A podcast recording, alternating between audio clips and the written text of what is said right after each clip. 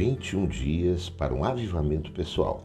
17 dia, o irmão do filho pródigo. Lucas 15, de 25 a 31. Ora, o filho mais velho estivera no campo e, quando voltava, ao aproximar-se da casa, ouviu a música e as danças. Chamou um dos criados e perguntou-lhe o que era aquilo. E ele o informou: Veio teu irmão e teu pai mandou matar o novilho cevado, porque o recuperou com saúde. Ele se indignou e não queria entrar.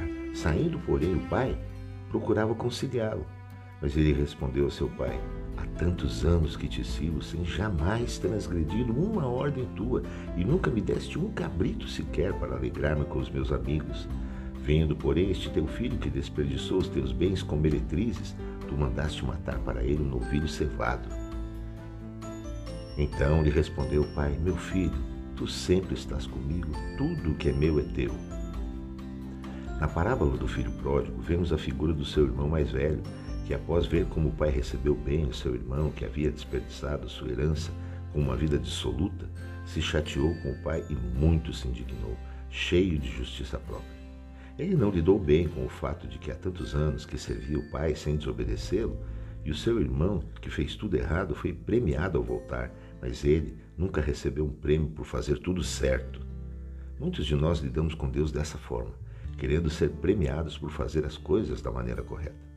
Aqueles que possuem um pensamento como o irmão do filho pródigo manterão um registro de tudo que fazem para Deus e até tentarão usar isso numa possível barganha por uma bênção.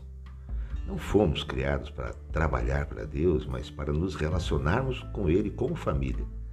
Muitos vivem sempre presos a regras da lei, tentando cumpri-las para serem perfeitos diante de Deus e merecerem uma recompensa. Deus nos ama como filhos e não nos dá nada porque é obrigado, e sim por prazer.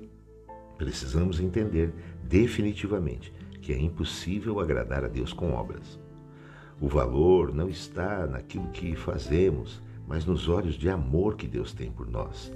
É necessário aprender a se relacionar com Deus com base na graça e enxergarmos tudo o que podemos fazer como um privilégio da graça de servir e não uma obrigação da lei para sermos aceitos por Ele. Tanto o irmão, tanto o filho pródigo como o seu irmão mais velho desconheciam seu pai.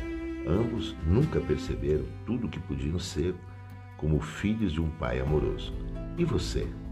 Fique na graça e na paz de Jesus Cristo. Amém?